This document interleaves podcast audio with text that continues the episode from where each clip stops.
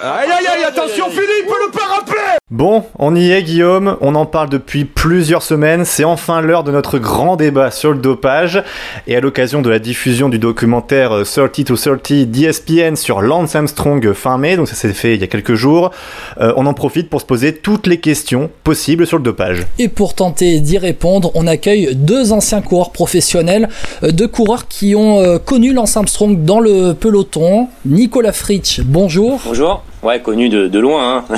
Oh. On va rester modeste. Ouais, mais au moins t'as roulé avec lui. ouais, ouais. Romain Feuillu aussi a roulé avec lui euh, sur la fin de sa carrière. Romain, bonjour. Bonjour, bonjour à tous. Moi, c'est comme Nicolas, ouais, pareil. Il voulait mon numéro de téléphone pour m'appeler et tout, Lance, mais j'ai dit non, non, je préfère pas. Bon, messieurs, commençons avec Lance Armstrong du coup. Euh, votre avis d'abord général sur ce coureur, rapidement. Alors, pour vous, est-ce que c'est un grand champion avec cette Tour de France consécutive ou alors le champion de la triche? On commence avec toi, Nicolas. Ah bah, grosse question là, pour attaquer. Bon courage. Alors, je sais que le sujet est de façon extrêmement clivant et très compliqué. Alors en quelques mots, c'est quasiment c'est impossible. Ton avis à toi, c'est globalement c'est quoi ton avis? C'est pour toi un grand champion quand même ou est-ce que c'est champion de la triche Les deux. Les deux, c'était un grand champion parce que physiquement c'était une bête et il a fait tout ce qu'il fallait aussi. Il a su mettre en place plein de choses en dehors du dopage pour gagner. On gagne pas sept tours comme ça par hasard sans qu'il lui arrive jamais rien et juste une fois il est tombé en sept ans et jamais malade etc. Donc tout ça, on peut pas le remettre en cause. Après, effectivement, il a triché, donc c'est un grand champion et c'est aussi un champion de la triche. Romain, ton avis à toi là-dessus? Je dirais pas champion parce que pour moi, la définition du champion, c'est aussi respecter les règles et avoir une éthique et tout ça. Après, euh, c'est sûr que dans son époque, c'était pas le seul à tricher. Il a mis plein de choses certainement à côté euh, dans l'optimisation et tout ça. Il avait aussi beaucoup de moyens parce que euh, il a gagné énormément d'argent et c'était c'était une vraie entreprise en fait. Lance Armstrong, c'était pas juste une personne comme vous et moi. C'est quelqu'un vraiment qui était très très très puissant. Donc il avait des des gros moyens. Donc voilà, je dirais pas, je dirais pas champion, mais c'était pas le seul. Et son attitude aujourd'hui est, est, encore euh, reprochable à mon avis. On va quand même revenir un peu sur le documentaire sorti sur sorti euh, diffusé sur ESPN. Euh, parmi les passages à retenir du documentaire en deux parties diffusées sur Armstrong, il y a ses aveux de dopage à partir de 21 ans. Ça, on le savait pas jusqu'à il y a quelques jours. Sans doute. Ce qui correspond à 21 ans, ouais, ce qui correspond à son passage chez les pros dans l'équipe Motorola. Euh, il y a un suivi mot pour mot des indications du controversé docteur Michele Ferrari. Il y a aussi un tacle à Floyd Landis, puisque Armstrong est persuadé que c'est Floyd Landis, le vainqueur du Tour 2006, qui l'a dénoncé à l'UCI. Et puis il y a quelques remords quand même de la part d'Armstrong. Ça c'est assez nouveau dans sa communication. Il dit, quand on regarde la manière dont je me suis considéré en leader d'un sport, d'une cause, d'une communauté, inexcusable. Mon comportement a été totalement inapproprié. J'ai profité de ma position. Pour ça, je suis profondément désolé. J'aimerais pouvoir changer ça. J'aurais aimé être un homme meilleur. Mais tout ce que je peux faire, c'est dire que je suis désolé et avancer en espérant que les autres en fassent de même. Vous en pensez quoi, vous, de, allez, de, cette communication qui change un peu quoi? Bah, je pense qu'Armstrong aujourd'hui il est relax quoi. Il est relax financièrement, il est relax dans sa tête.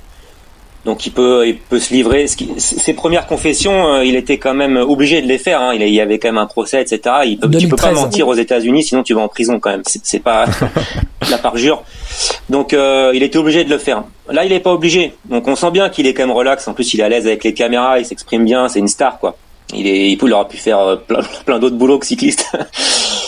Mais euh, après, euh, c'est cet état d'esprit qui est différent euh, aujourd'hui chez Armstrong, mais ça s'explique. Il explique d'ailleurs très bien que son, son caractère a fait de lui, alors peut-être que le mot champion n'est pas bon pour Romain, mais a fait ce qu'il était sur le vélo et il a réussi à gagner ses courses grâce à ce caractère, en reconnaissant que c'était pas un bon caractère pendant la vie de tous les jours, quoi.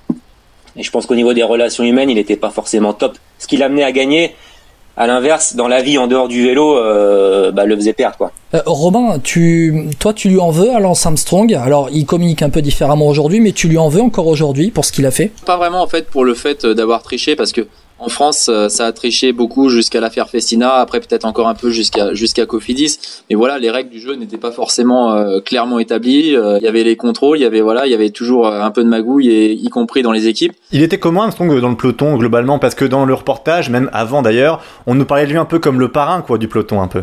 Bah ouais, il était un peu, il était un peu inaccessible. Enfin moi, moi de ce que j'ai connu quand il est revenu à, Astana et c'était la star, Nicolas, lui, il a connu le début d'Armstrong aussi, je crois. Ouais, ouais, bah mais après, on voit bien que ça, ça, tout ça, ça allait crescendo en fait. Euh, quand il gagne son premier tour en 99, jusqu'avant 99, c'était une star dans le vélo.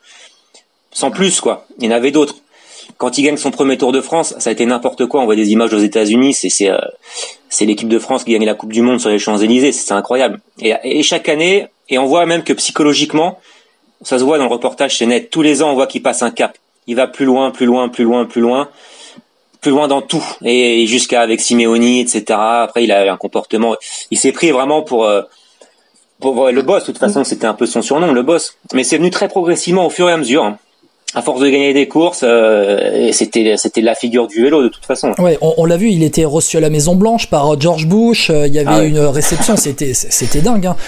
très franchement, tu parles de Simeoni, cet épisode où Simeoni attaque sur le Tour de France 2004 et où Armstrong, maillot jaune, va le chercher pour l'empêcher d'aller dans l'échappée parce que Simeoni avait mis en cause un peu Armstrong et mis en doute ses performances quelques semaines plus tôt. Est-ce que vous en aviez peur un petit peu d'Armstrong? Est-ce qu'il faisait peur quand même?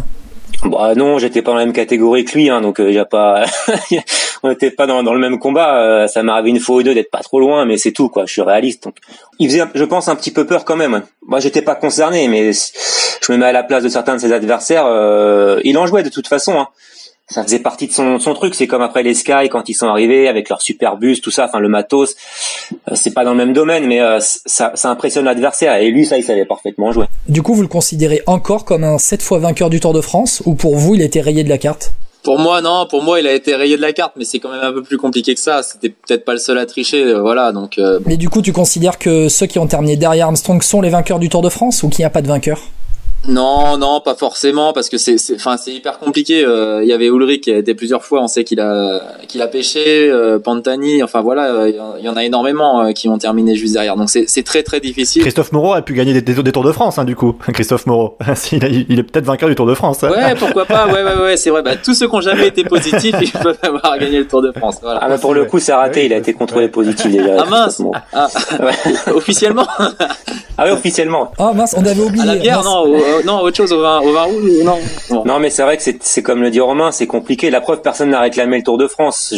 et, tant mieux, ça aurait été, euh, ça aurait été hyper hypocrite pour un de ceux qui a fait deuxième, euh, souvent le riche, hmm. euh, d'aller réclamer une victoire sur le Tour. Pour moi, il les a gagnés parce que il a joué avec les règles. Alors, il y avait les règles officielles, évidemment, et les règles officieuses. Et lui, il a optimisé ses règles officieuses. Il a été au bout du bout. On en parlait grâce à Michele Ferrari qui maîtrisait ça à la perfection. En fait, ce sont des contrôles rétroactifs hein, qui l'ont fait plonger en 99 à l'EPO, mais à l'EPO, il n'y avait pas de test en 99. Donc en fait, il, il en prenait en sachant qu'il risquait pas de se faire prendre quoi. Euh, c'était interdit, mais il n'y avait pas de contrôle. Ouais. c'était. Après, tu sais, ouais, il y avait quand même, il y avait quand même euh, l'affaire avec Verbruggen et tout ça. Enfin, ce qu'il, l'argent qu'il avait donné, c'était peut-être pour masquer aussi des choses. Donc, ce que je veux dire, c'est qu'il était aussi, il avait une puissance incroyable en Samsung. C'était vraiment, euh, il y a personne qui était aussi puissant que lui. c'est sûr. À lui seul, c'était euh, l'équipe Sky tout entière. Oui, ça c'est sûr. Euh, c'était c'était une vingtaine de millions d'euros par an à l'époque. Donc euh, aujourd'hui avec l'inflation, ça serait, enfin, ce serait un truc de zinzin. D'ailleurs, j'ai une question à vous poser concernant, en fait, on, va le faire maintenant. Je voulais poser une question un peu plus tard sur le comparatif qu'on peut faire entre Armstrong et l'époque Sky. Est-ce que il y a quand même de, de gros soupçons sur euh, Chris Froome. Il y a eu de nombreuses critiques sur lui, mais finalement, on n'a jamais eu la preuve avérée d'un grand système, enfin de. Non, il y a eu soupçons sur Froome quand même. Il y a eu gros soupçons, il y a eu soupçons. Oui, il y a eu des soupçons, mais il n'y a pas eu de preuves avérées d'un dopage euh, de la part euh, de Froome. Il y a eu une AUT euh, par rapport, par rapport à un produit qu'il aurait pu prendre il y a quelques années. Mais est-ce que vous pensez que Armstrong est considéré comme un paria parce qu'il était à la tête d'un réseau et que Froome on ne on ne poursuit pas autant qu'Armstrong parce que finalement Froome n'est qu'un maillon de la chaîne? Ah, Froome quand même il en il en il, enfin il fait quand même partie de ceux qui, qui subissent énormément de critiques. D'ailleurs, je trouve qu'il est assez solide pour je me souviens, sur, sur le Tour de France, euh, avec un public quand même franchement hostile. Euh, non, c'est c'est pas évident ce que ce que vit. Enfin, je vais pas le plaindre, mais euh, Froome, on peut pas dire qu'il échappe au dopage, quoi. Et d'ailleurs, il paye certainement euh, les années précédentes, hein, Armstrong et compagnie. C'est d'ailleurs il l'a dit, mais c'est sûr. Après, je sais pas par rapport à Sky et Froome et compagnie, mais euh, après Romain, toi, t'as as couru bien après moi encore. Il me semble que ça, ça va moins vite. C'est, c'est pas le même cyclisme. Je voyais l'US Postal rouler euh, la dernière fois, l'étape que où que Vinokourov gagne ou Bélo qui tombe. Là, c'était une des pires étapes de ma vie à vélo. ça roulait. à la télé, on s'en rend même pas compte. C'est c'est frustrant quand tu racontes ça à tes copains et ils disent bah non, regarde, ça roule pas vite. Bah si, ça roulait incroyablement vite. Et j'ai pas la même sensation aujourd'hui quand je regarde une course de vélo et quand j'en parle avec les autres. Ce qui veut pas dire, je suis pas dupe, il y a toujours du dopage, il y a des mecs qui se font contrôler tout le temps. Donc, euh. il y a toujours autant de scientifiques dans le vélo, je pense, même peut-être beaucoup plus qu'avant. Le truc, c'est qu'avant, à une époque, c'était des docteurs. Aujourd'hui, il y a des ergonomes beaucoup plus. Il y a des études posturales en soufflerie. Euh, il y a des diététiciens dans des grandes équipes comme ça qui sont qui, qui interviennent et qui tout est tout est millimétré. C'est ce que Armstrong d'ailleurs avait mis en place. Euh, en plus des protocoles certainement de, dopage au niveau de l'alimentation et tout, c'était très strict. Il avait tout optimisé, mais il avait mis le paquet aussi sur le médical. Et là, je crois qu'aujourd'hui, il faut pas tomber dans la paranoïa et cracher sur euh, Sky. Euh, je pense que les performances moi je, je suis pas du tout euh, anti Froome voilà et ça me fait vraiment de la peine et je trouve je suis d'accord avec Nicolas il a les reins vraiment solides pour pouvoir continuer à pédaler comme ça parce que il, je pense vraiment pas qu'il mérite ça et on a Julien Alaphilippe qui fait des performances incroyables pour moi qui sont d'un niveau comparable et là personne dit rien parce que c'est un français mais je pense que chacun a le droit d'être fort aussi naturellement Julien il a droit euh, d'avoir des bonnes capacités de vitesse, d'une fibre un peu rapide, et puis en même temps, comme il est super léger, euh, d'être assez aérien en montagne. Voilà. Après, il y a des équipes, c'est sûr, qui utilisent des, choses qui sont en fait euh, autorisées ou tolérées. On parlait des cétones euh, sur le dernier Tour de France, c'est pas quelque chose qui est interdit. Alors c'est vrai que est-ce que c'est éthique de prendre des trucs qui coûtent 120 euros la fiole et puis d'en prendre trois par jour euh, Enfin voilà, ça fait cher, ça fait cher, c'est pas accessible à tous les coureurs. Ne spoil pas, ne spoil pas trop, on va en parler dans quelques instants des cétones. Attention, ah bon on avait tout préparé ah bah, au tu vois, du mais voilà, bon, bah, tu vois, du, du débat, mais, mais, tout s'enchaîne finalement. Mais voilà, ce que je veux te dire, c'est qu'il y a des équipes qui ont des très gros moyens, euh, et Sky en fait partie. Euh, et c'est absolument euh, ils optimisent. Alors après il faut pas que la santé des coureurs soit euh, mise à mal compromise ouais. avec ce qu'ils font mais euh, avec les manipulations. Moi c'est plus ça qui m'inquiéterait. Mais après euh, toute l'optimisation que ce soit soufflerie et tout bah voilà t'as un budget t'es pas à égalité. Sinon faut limiter les budgets et puis voilà. Mais, mais est-ce qu'aujourd'hui on pourrait avoir un dopage comme on a connu avec l'US Postal enfin ce dopage un peu on va dire d'une équipe de plusieurs équipes organisé. c'est fini ça pour vous? Moi je pense pas perso. Je pense que tu auras toujours des coureurs qui vont être contre le système ou qui vont qui vont parler à un moment donné. Et puis aujourd'hui ça s'emballe énormément avec tout ce qui est aussi média et tout ça. La moindre petite photo bam tout le monde a un smartphone tu peux prendre une photo tu as une preuve. Voilà donc euh, j'ose espérer que non. J'ose espérer que non. Comme tu dis Romain aujourd'hui au niveau communication enfin tout se sait tellement plus vite qu'avant. Et, euh, et surtout je vois pas un sponsor un manager prendre des risques après que des coureurs fassent des trucs dans leur coin c'est autre chose. Et d'ailleurs on voit aujourd'hui que les affaires de dopage c'est plus multisport euh, style euh, Fuentes, Aderlas, euh, etc. Enfin, donc c'est des réseaux euh, qui sont capables de. Donc c'est pas une équipe, c'est hors équipe et c'est hors sport. Enfin c'est multisport quoi. Donc c'est on a basculé dans autre chose, mais une équipe. Et déjà, déjà, euh, enfin moi quand j'étais à la Française des Jeux, il était hors de question de parler de dopage. Il y avait strictement mmh. rien évidemment d'organiser. Et je pense que Romain, dans tes équipes, c'était pareil. Après qu'un mec isolé fasse un truc dans son coin, euh, ça arrive même encore, à, on l'a vu chez, chez la Française des Jeux, et pourtant, je pense que c'est une des équipes les plus clean. Avec Preidler, ouais. Ah, mais ouais. on n'est pas à l'abri d'avoir quelqu'un qui, de lui-même, va, va voir ailleurs. Hein. Alors, l'époque Armstrong, on va faire le saut, on va faire un saut dans le temps. Euh, l'époque Armstrong, c'est dans la continuité de l'affaire Festina, puisque Armstrong arrive euh, gagne le Tour de France l'année suivante euh, l'affaire euh, l'année suivante l'affaire Festina. Après Armstrong il y a Floyd Landis après Floyd Landis, il y a l'affaire Puerto. Donc finalement, on peut se dire, dans ces années-là, fin des années 90, début des années 2000 ou années 2000, le cyclisme a bien mangé son pain noir quand même. Est-ce que aujourd'hui, c'est bon, on en a fini avec le dopage dans le vélo? Vous nous dites finalement que ce, ne sont que des cas isolés. Bon, je pense qu'on n'en finira jamais. Hein, honnêtement, dans tous les sports, il y en aura toujours. C'est impossible. Ça fait, c'est comme ça. Mais je pense qu'aujourd'hui, ça va quand même beaucoup, beaucoup, beaucoup mieux qu'à une certaine époque. Et comme disait Romain tout à l'heure, c'est vrai qu'en France, l'affaire Festina a quand même énormément changé de choses, vraiment.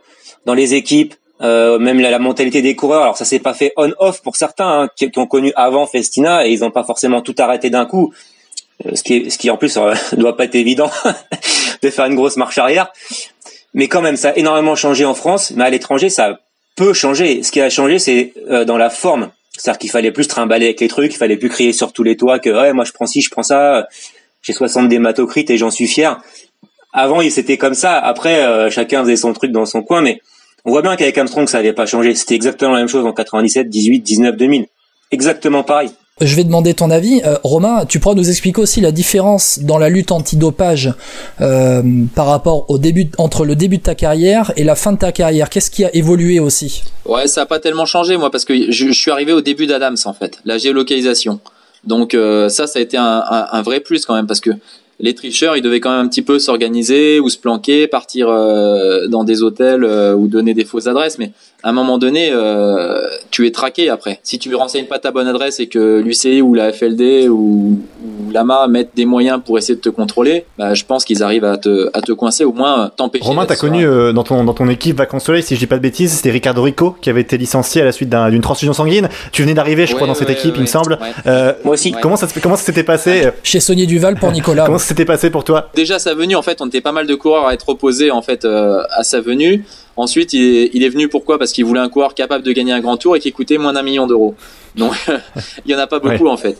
Donc, il euh, fallait aller chercher dans des gars qui étaient un peu. Euh, c'est ça le problème des équipes qui n'ont pas des moyens faramineux et pharaoniques et qui et du coup ils sont obligés de se, se retrancher sur des coureurs là pour peser sur un grand tour. Et puis après, quand il lui c'était lui, quand il a été viré, ils ont été chercher Mosquera. Mosquera, il a même pas couru.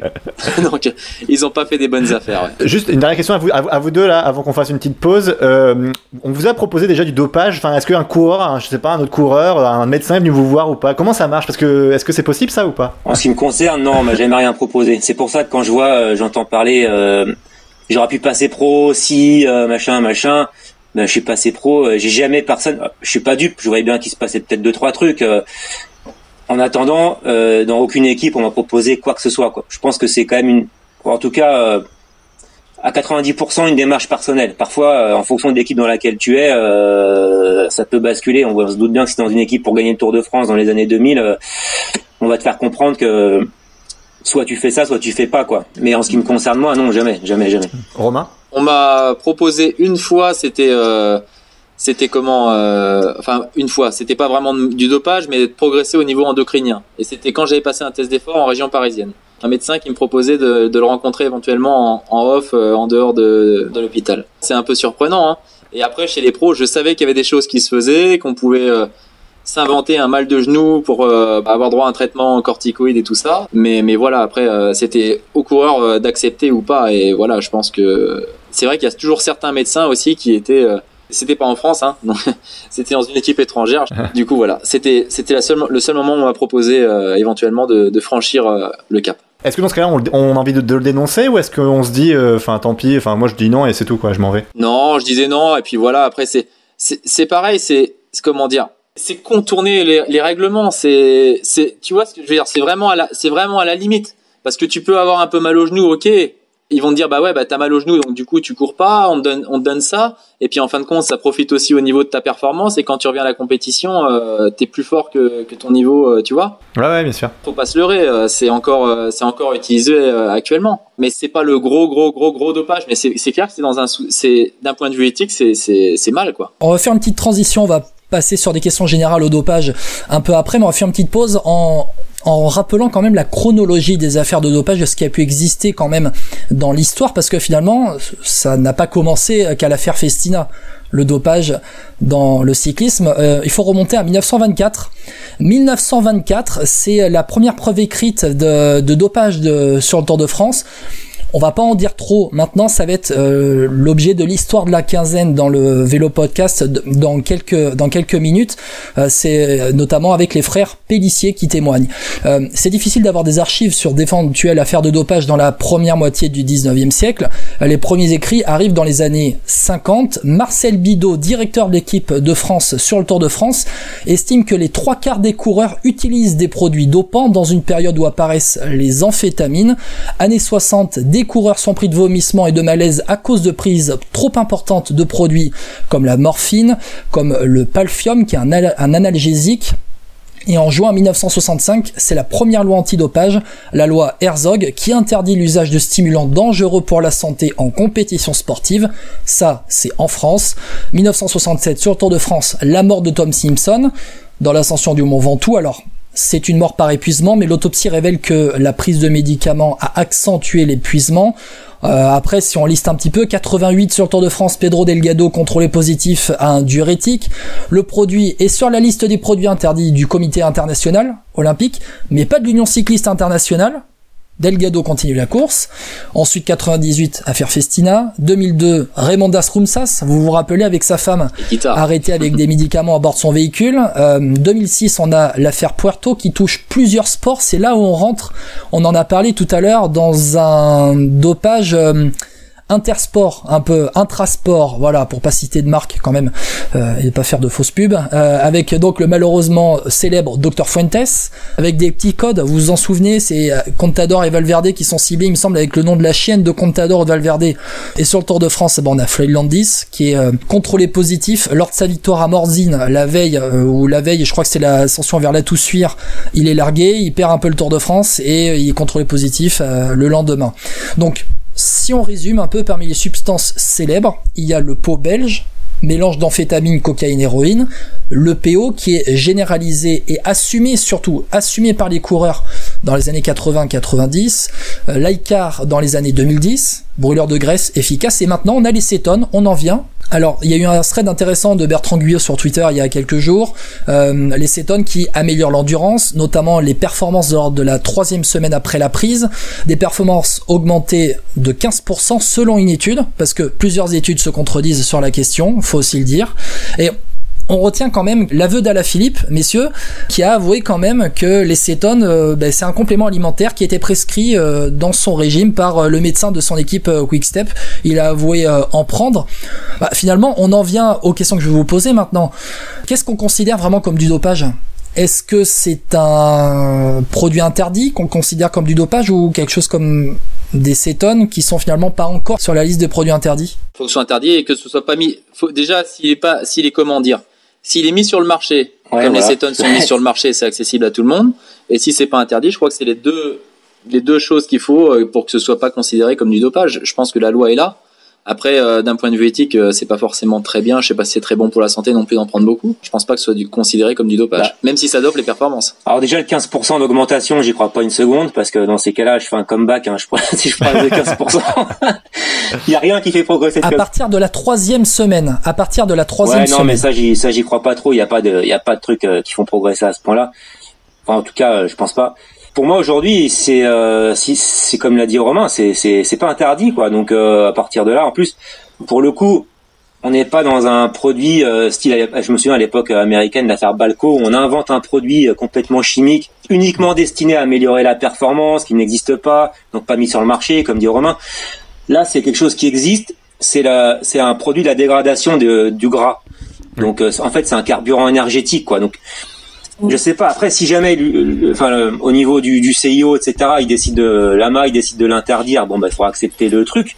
Ils auront plus de recul, plus d'études. Mais aujourd'hui, je vois pas pourquoi ça serait interdit. C'est vrai qu'il y a de l'hypocrisie là-dessus. Euh, bah oui. Ça me fait penser un peu à la créatine à l'époque, euh, qui servait pas à grand chose, honnêtement. Hein. Euh... C'était un masquant, par contre, ouais. Ouais, mais peut-être que quand on se réfugie derrière les cétones, euh, alors qu'en fait, ça cache un autre truc. Ouais, après, après, je pense que, je pense que ça, c'est vrai que 15%, c'est, ça paraît peut-être un peu délirant, mais euh, je pense que ceux qui font, tu sais, les traitements à jeun et qui, euh, enfin, qui, qui, qui, vont rouler à jeun à force, ils en fabriquent eux-mêmes leur corps en fabrique et ils arrivent à, à aller plus loin en fait. C'est-à-dire que en étant un effort sur euh, jusqu'à 70-80% de ta FC max, tu peux euh, utiliser en fait ton gras comme carburant sans taper dans le glucide. Mmh, Donc euh, ça, ça ton corps, ton corps t'aide à faire ça. Euh, parce qu'il sécrète des cétones. Si tu en donnes de façon artificielle et en quantité quasiment euh, no limite, bah tu fais, tu crames moins de glucides. Ça te permet aussi d'être plus léger parce que le glucide il faut le stocker. Euh, le glycogène il doit t'attacher avec des molécules d'eau, enfin ainsi de suite. Donc tout ça fait que bah tu peux être plus léger. En montagne t'as quand même un, vrai gain. Même si tu gagnes peut-être pas tant de pourcents en puissance, si tu arrives à gagner tes 2 ou 3 kilos, c'est énorme. Et je pense que ça dépend aussi de, de, pas mal de courage. J'ai juste cité mon ex que tu parles de ça, Romain, c'est intéressant. Moi, j'avais fait des tests après ma carrière, mais je bossais dans un centre de, de recherche et d'études euh, avec des docteurs en physio et en bio et tout, et j'avais fait des tests, euh, donc j'ai même testé moi-même, et quand je faisais partie de ceux qui consommaient énormément de gras à l'effort, avant que je bascule dans la filière principal, euh, enfin où, je consommais principalement du, du sucre, il fallait que j'aille très très loin, pratiquement jusqu'à mon seuil. Donc à 350 watts, quasi. Bah toi t'aurais eu ça, ouais, t'aurais eu ça, ouais, t'aurais, t'aurais été, ouais. Ça t'aidait à être sec en fait aussi. Après je sais pas, je pense que ça agit et certains euh, qui sont qui sont un peu plus euh, explosifs, qui consomment plus d'énergie, qui brûlent plus d'énergie, pour eux c'est peut-être plus Ouais. intéressant. Et peut-être que je sais pas en fait, hein, mais peut-être que pour un gars comme moi qui était naturellement dans cette filière, ça m'aurait peut-être pas apporté grand chose. Mais quelqu'un qui brûle énormément d'énergie euh, toute la journée parce qu'il a une- il consomme moins de gras et plus de sucre, forcément dans le moment crucial sur une fin de course. Euh, si tu as économisé ton sucre, euh, bah t'es t'es plus performant. Exactement, ouais. ouais. Mais euh, Ouais, donc je pense que ça dépend aussi des, des gens. Juste une question sur Tom Dumoulin qui a annoncé qu'il partait du mouvement pour un cyclisme crédible, euh, lancé notamment par plusieurs équipes françaises et la Gerolsteiner. Ça vous inspire, inspire quoi ça? Parce que pour ma part, quand j'ai vu ça, j'ai trouvé que c'était assez. Alors je vais pas dire insultant, peut-être exagéré, mais je trouve que pour l'image du cyclisme, c'est pas une bonne image qui renvoie en fait Dumoulin, sachant que c'était un vainqueur de grand tour. Euh, de partir comme ça en disant, de toute façon, c'est parce que j'utilise des cétones, c'est logique, etc. Mais je continuerai avec les cétones. Ça me paraît quand même bizarre pour euh, un champion euh, cycliste aujourd'hui, pour l'image de son sport. Ouais, Est-ce bah, que vous pensez la Moi, même chose? ouais, c'est, un petit peu bizarre, mais après.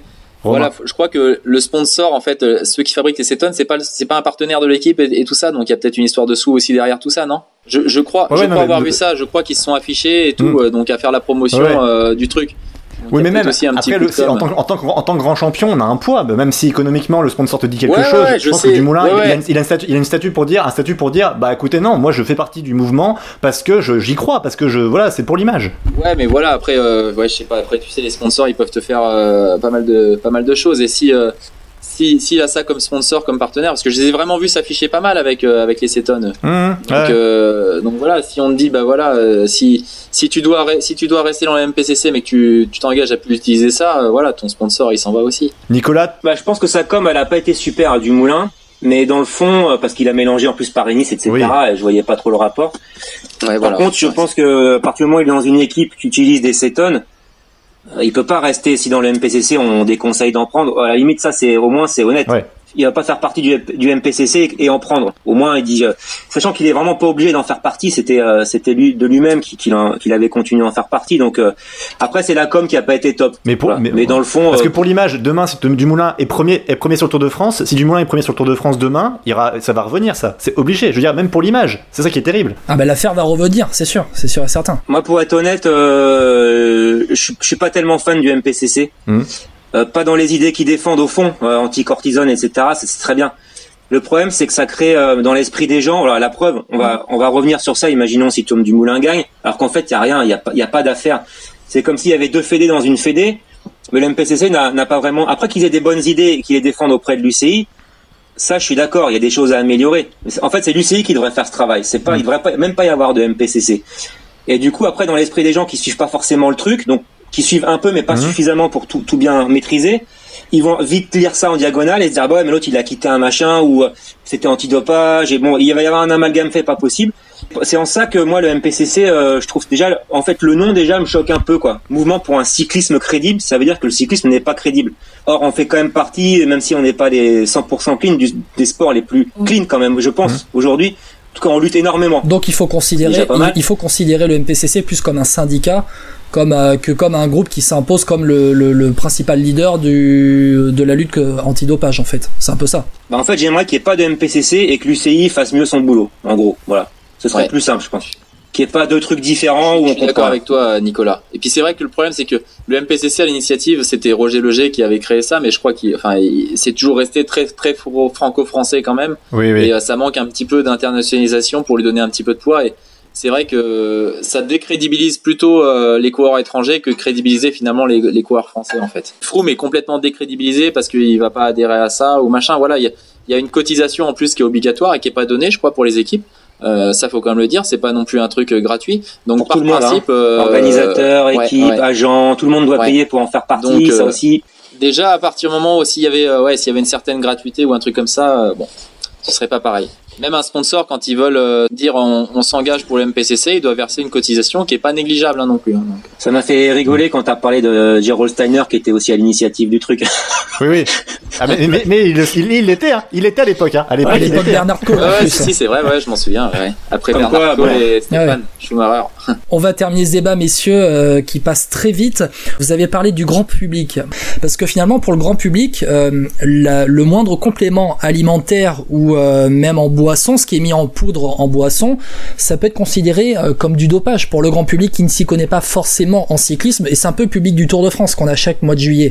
Qu'est-ce qu'on peut considérer comme du dopage? Qu'est-ce qu'on peut ne pas considérer comme du dopage? Est-ce que vous pouvez avoir un avis éclairé, nous donner un avis éclairé bah, en quelques secondes? alors, bah, ouais, non, bah, Allez, moi je dirais qu'il faut s'en tenir, c'est ce qu'on disait tout à l'heure, s'en tenir au, cadre légal. Ça, c'est interdit, c'est pas interdit, voilà. Après, tous les compléments alimentaires, euh, on a des besoins, les sportifs euh, supérieurs peut-être à la normale, euh, parce qu'ils ont fait des efforts intenses. Et donc voilà, tous les apports nutritionnels journaliers recommandés, bah, ils sont multipliés par deux ou trois euh, par rapport à une personne euh, sédentaire. on est quand même les premiers consommateurs mondiaux euh, dans plein de plein de médicaments hein, pour aller mieux, pour dormir, pour. Exactement. Donc il y a un peu une hypocrisie là-dessus. Mais après, c'est sûr, il faut quand même qu'il y ait, il faut quand même qu'il y ait des qu'il y ait des qu'il y ait un règlement, des produits interdits, des limites, etc. On voit bien que s'il n'y a pas, parce que on critique beaucoup la lutte antidopage, mais imaginons qu'il n'y a rien ce serait catastrophique quoi. On atteindrait des, trucs euh, de, de fou. Donc même si aujourd'hui elle est loin d'être parfaite, la lutte anti-dopage, heureusement qu'elle est là quand même. Ça évite. Et je pense qu'aujourd'hui d'ailleurs dans le dopage, euh, il est possible de marcher chez les professionnels aujourd'hui et, d'être très très très proche des meilleurs ou d'être l'un des meilleurs parce que l'écart tout s'est énormément resserré donc les écarts sont très faibles entre dopé ou pas dopé. À mon époque c'est simple, c'était pas possible. Voilà, tout simplement. Donc il y a quand même des progrès. Après, ce qui est dopage ou pas dopage, pour moi, ça doit c'est une question de règlement, quoi. Donc, il doit y avoir des experts qui se réunissent, qui disent ça, ok, ça non, puis voilà. Et après, il faut s'en tenir à ça. On est bien obligé de fixer une, un cadre. Mais merci Nicolas, merci Romain, à tous les deux. On a oublié de parler dans Samsung. Merci, merci messieurs. on en a parlé au début, quand même. On en a parlé au début. Bon, en tout cas, merci à tous les deux pour ce beau débat sur le dopage. Euh, bah, et puis au plaisir de se retrouver peut-être sur Vélo Podcast. Vous pouvez d'ailleurs retrouver ce débat sur Facebook, sur Twitter et maintenant sur YouTube.